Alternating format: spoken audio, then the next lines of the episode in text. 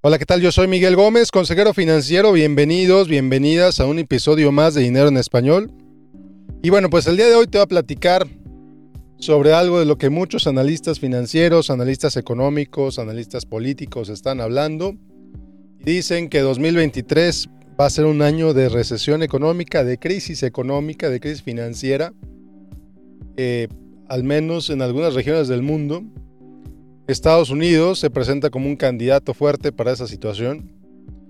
Crisis políticas, por ejemplo, en algunos países, en, Perú ya vimos lo que está pasando, el conflicto político tremendo que hay allá, que incluso pues Machu Picchu está cerrado al turismo y se dice que quedaron cientos de turistas varados ahí, a ver cómo los rescatan.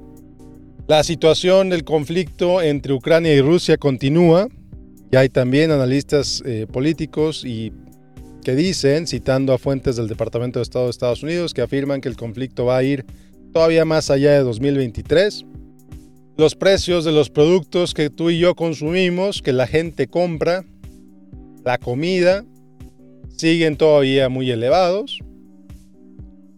Parecer los precios de los automóviles usados empiezan a bajar y empiezan a caer estrepitosamente.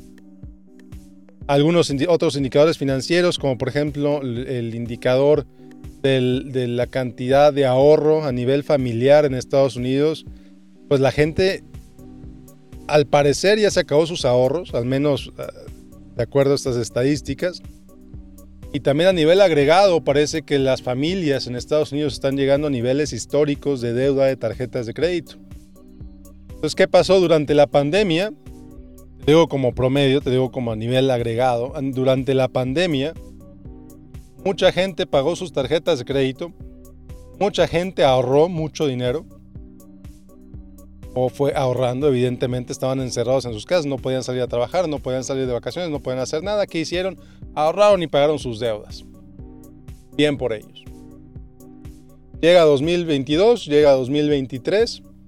Esos ahorros se han ido gastando la gente se ha ido gastando sus ahorros, como lo muestran las estadísticas que presenta el gobierno federal.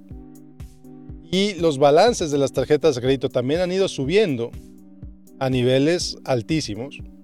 Y esto pues nos dice qué pasa cuando la gente se acaba sus ahorros y se endeuda en sus tarjetas de crédito. Cada vez más gente vive al día. Los precios de los productos siguen bastante elevados. Como anécdota, precio de, la caja de cinco docenas de huevo llegó casi a 26 dólares aquí donde vivo. Ahorita ya ronda por ahí de los 21, pero aún así un precio elevadísimo.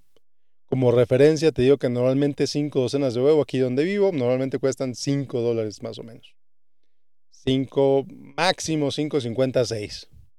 O sea, a un dólar la docena de huevo. Ahora está alrededor de 5 dólares la docena de huevo. Absurdo. La verdad es unos, niveles de precio elevadísimos para algunos productos. Eh, los bienes raíces, también de manera bien interesante, los bienes raíces como consecuencia de la, alza en las tasas de interés y como te lo mencioné hace más o menos un mes y medio, efectivamente está pasando lo que te dije que iba a pasar. Los precios de los bienes raíces empiezan a bajar, las tasas de interés empiezan a subir, quiere decir que si compras una casa en este momento, la tasa más baja que te vas a encontrar va a ser alrededor del 6%.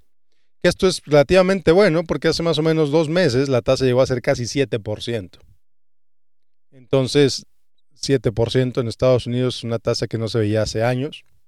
Y bueno, entonces todos estos factores empezamos a ver que las grandes compañías como Google, como Amazon, como Microsoft anuncian despidos masivos empresas también eh, financieras muy grandes, Goldman, Goldman, Sachs, por ejemplo, también anunció recortes de su personal.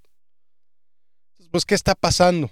Entonces, todos estos factores hacen que ciertos analistas consideren que viene una crisis financiera y que se va a poner interesante el asunto. Y bueno, pues yo te comparto esto porque pues, es lo que están diciendo es lo que leo en los medios, es lo que leo en las columnas financieras, es lo que dice, es lo que se dice en este momento, que viene una crisis para 2023.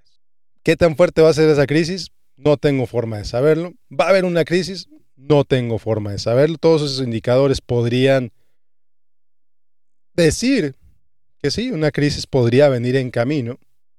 Pero entonces, digo, la crisis se mide a nivel, a nivel país, Entonces, a lo mejor en este momento ya estamos en una crisis. Muchas familias ya lo están viviendo.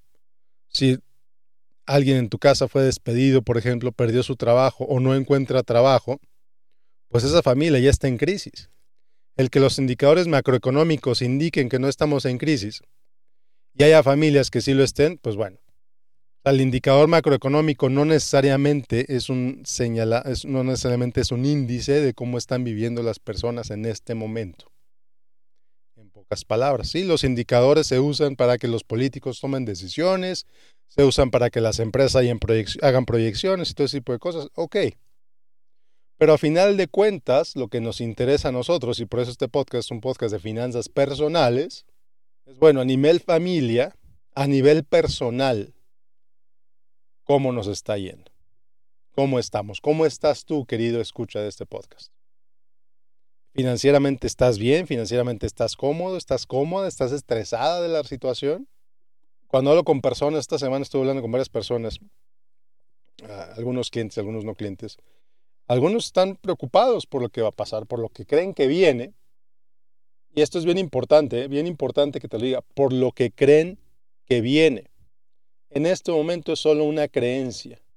Es la creencia que algunas personas tienen que la economía viene para abajo, que la economía se va a derrumbar, que va a haber una crisis económica en este momento es una creencia.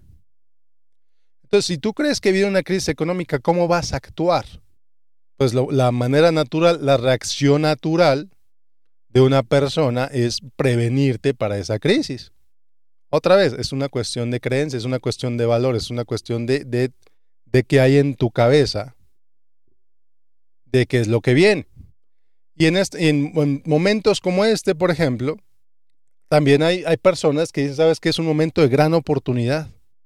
Es un momento de gran oportunidad. Si tengo mis finanzas sanas, si tengo eh, la capacidad de tomar riesgos, pues voy a tomar riesgos. Y es un momento de oportunidades. Es un momento de posibilidades, es un momento de crecimiento, es un momento de desarrollo, es un momento de aprovechar que muchos están asustados, que muchos están, paralizados por el miedo y hay quien dice, ¿sabes qué? Yo no me voy a paralizar por el miedo, yo voy a actuar. No te estoy diciendo que tú seas uno, que tú seas el otro. No te estoy diciendo que uno es mejor que el otro. Porque a final de cuentas son creencias. Tus creencias te mueven a la acción. Entonces, creo yo que viene una crisis financiera. Es posible. Es posible que venga una crisis financiera para ciertos sectores algunos sectores les va a ir muy bien este año, algunos sectores les va a ir muy mal este año. Algunas industrias les va a ir muy mal, algunas otras les va a ir súper bien. ¿A cuáles? No tengo idea. No tengo idea. Entonces, regresando al tema de, bueno, a nivel personal, ¿qué podemos hacer?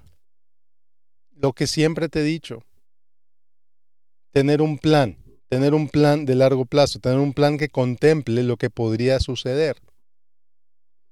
Y aquí me dirás, oye Miguel, pero tú pones y, el universo dispone. Es posible. Pero si las bases de tus finanzas están bien, si tienes cimientos fuertes en tus finanzas, vas a estar bien. Si tus finanzas están construidas en un castillo de cartas, en cualquier movimiento se van a caer. ¿Cómo podemos identificar algunos, algunos señales que te puedan decir si, tus finanzas están sobre un castillo de cartas o si, o si tienes finanzas sólidas. Vamos a empezar, número uno, si tienes dinero en el banco. Llámalo fondo de emergencia, llámalo fondo de oportunidades, llámalo fondo de tranquilidad, llámalo como lo quieres llamar. Si tienes dinero disponible, ese dinero lo puedes usar para lo que, lo que suceda. Te ocurre una emergencia, tienes ese dinero. Ves una oportunidad de negocio, tienes ese dinero. Oye, pero si no lo tienes, bueno, pues es momento perfecto para empezar a ahorrarlo, empezar a tenerlo. Y otra vez regresamos a lo que siempre te digo, prioridades, valores. Si para ti es importante tener un fondo en caso de alguna eventualidad, entonces vas a hacer lo necesario para tener un fondo en caso de alguna eventualidad. ¿Qué es lo necesario? A lo mejor vas una vez menos a la quincena a un restaurante. una vez menos al mes. O a lo mejor es una venta de garage. O a lo mejor te deshaces de las cosas que ya no necesitas y las vendes. O a lo mejor empiezas a hacer postres y los vendes en tu, en, tu, en tu trabajo, por ejemplo. O a lo mejor, no lo sé. Buscas generar ingresos adicionales para poder tener un ahorro, para poder tener un fondo de lo que le quieras llamar. Oportunidades, emergencias, riesgos, fondo de lo que le quieras llamar. ¿Ya lo tienes? Fantástico. Tienes una mayor capacidad de resistencia ante una crisis y ya tienes un fondo. Y aquí me dirán, oye Miguel, pero si viene una superinflación, ese dinero no va a valer nada, mejor te lo gastas. Ok. Pero ¿y si no viene una superinflación? Si no viene una superinflación y ahí tienes ese dinero, pues es mejor tenerlo que no tenerlo, creo yo. Idea número dos, revisa tus deudas. El aumento de las tasas de interés ha subido el costo de las deudas de tasa variable. Las tasas de variable, las, los préstamos de tasa variable más comunes son las tarjetas de crédito. Si tienes un préstamo automotriz o tienes una hipoteca de casa, es mucho, muy probable que tu tasa no va a variar porque casi todos los contratos de ese tipo son de tasa fija. Pero los contratos de tarjetas de crédito son de tasa variable. Entonces, hay que revisar cuál es tu posición de deuda en este momento. ¿Cómo está tu deuda en este momento? ¿Está todavía pagable? puedes hacer algo con esa deuda o puedes o necesitas hacer algo para que esa deuda deje de crecer. Número tres, tus inversiones. Si tienes un plan de inversión de largo plazo, no deberías hacer nada con tus inversiones, porque ese plan de inversión de largo plazo ya considera que va a haber caídas y subidas en el mercado. Entonces, si acaso a lo mejor tendrías que rebalancear tu portafolio comprar lo que está barato, vender lo que está relativamente caro. Pero más allá de eso, no creo que sea momento de tomar grandes decisiones en tu portafolio a menos que algo haya cambiado en tu vida. Si nada ha cambiado en tu vida, si tus ingresos son los mismos o si estás jubilado y nada ha cambiado en tu, en tu, en tu estilo de vida, entonces no hay nada que hacer en tu portafolio, en la mayoría de los casos, creo yo no pienso que sea el momento de bajar el nivel de riesgo, no pienso que sea el momento de subir el nivel de riesgo. Si tienes un portafolio propiamente diversificado, si entiendes en qué estás invirtiendo, si entiendes cómo funciona ese portafolio, pues no hay necesidad de hacer ningún cambio. Pero si no entiendes, entonces es momento de entender cómo está construido ese portafolio. Bien sencillo, te lo pongo bien fácil. Dos principios para la construcción de portafolio. Número uno, las acciones las acciones, la parte de tu portafolio que está invertida en acciones, es la parte que contribuye el riesgo.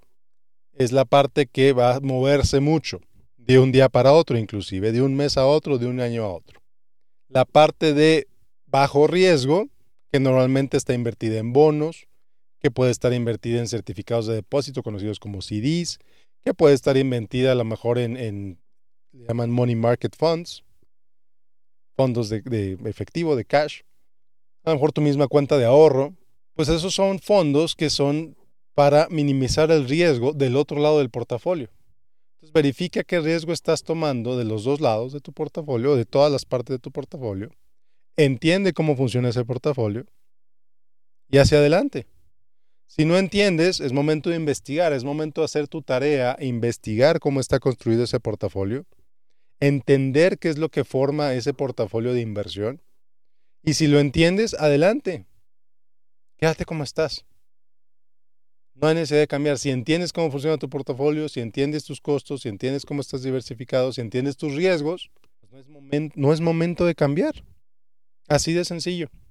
Y por último, tus ingresos. Hablé de generar ingresos adicionales, sí, pero revisa tus ingresos actuales y revisa tus gastos actuales. Revisa que tus gastos estén alineados con tus valores, que tus gastos estén alineados con tus prioridades. Deja de gastar en cosas que no te agreguen valor a tu vida. Y eso es tiempo, dinero, atención, energía. Deja de invertir en eso si no te agrega tu vida. ¿Qué es eso? Solo tú lo sabes. Yo no tengo por qué decirte que dejes de comprar eso si eso es muy importante para ti. Por ejemplo, ya te he mencionado aquí, a mí me, gustan los videojuegos. Yo tengo una suscripción a Xbox. Xbox Game Pass, creo que se llama. ¿Sabes cuánto lo uso? A lo mejor lo uso tres horas al mes. Si acaso tres horas al mes. Son tres horas que disfruto mucho. Son tres horas que me gusta mucho pasar ese rato jugando en el Xbox. Para relajarme, para tranquilizarme, para reducir el estrés, para lo que sea. A mí me gusta mucho jugar mis videojuegos. Te digo, máximo tres horas al mes. ¿Voy a cancelar mi suscripción a Xbox? No, no la voy a cancelar. Al contrario, la voy a seguir pagando y con mucho gusto. Porque esa suscripción me agrega a mi vida. Revisa suscripciones que no agregan a tu vida. Cancélalas. Revisa gastos que no agregan a tu vida. Deja de hacerlos o redúcelos. Y aquí, invariablemente, siempre que le digo esto en una plática, invariablemente alguien me levanta la mano y me dice, oye Miguel, entonces dejo de pagar mis deudas porque no agregan a mi vida. No, no, si quieres afectar tu buro de crédito, si quieres meterte en problemas, pues deja de pagar tus deudas. Pero yo pensaría que el no meterte en esos problemas, pues a lo mejor es importante para ti. A evitar las consecuencias de no pagar tus deudas, yo creo que es, un buen motivo para seguirlas pagando, pero pues eso es decisión personal. Bueno, entonces en pocas palabras, viene una crisis, no tengo idea. ¿Estamos ya en una crisis? No lo sé, es posible. Y si estás bien en este momento, haz lo necesario para seguir bien. No caigas en la trampa de las noticias. Las noticias venden escándalo. Las noticias venden incertidumbre. Las noticias venden miedo. Quizá, quizá es necesario dejar de ver las noticias. O si no la quieres dejar de ver totalmente, a lo mejor es momento de dejar de consumir noticias tanto. ¿Qué pasaría si dejas de consumir, no sé, media hora de noticias a la semana? Yo creo que sería un propósito interesante para la próxima semana, ¿no? Y bueno, ya ves que a veces, a veces dejo tareas aquí en el podcast. Bueno, la tarea de esta semana, la tarea esta semana es que veas media hora menos de noticias durante toda la semana. Quiere decir cinco minutos menos al día. Dedícale cinco minutos menos a las noticias. Si te quieres ir al extremo, no veas nada de noticias esta semana que viene. Si lo haces, me encantaría oír cómo te fue, me encantaría oír tus comentarios, cómo te fue dejando de oír noticias. Escríbeme, mándame un mensaje, mándame un correo a miguel arroba miguel-mediogomez.net. Yo leo todos los mensajes, los contesto todos. Escríbeme qué te pareció este podcast, coméntame, mándame ideas para próximos episodios. Te recuerdo que ya no estoy en redes sociales. El único lugar donde a encontrar es este podcast y en mi boletín de correo que lo encuentras en miguelgomez.link diagonal correo, miguelgomez.link diagonal correo. Bueno, muchas gracias por escucharme. Nos vemos la próxima. Te deseo todo lo mejor para este año. Te deseo todo lo mejor para esta semana. Y bueno, hacia adelante. Siempre hacia adelante. Nos vemos la próxima.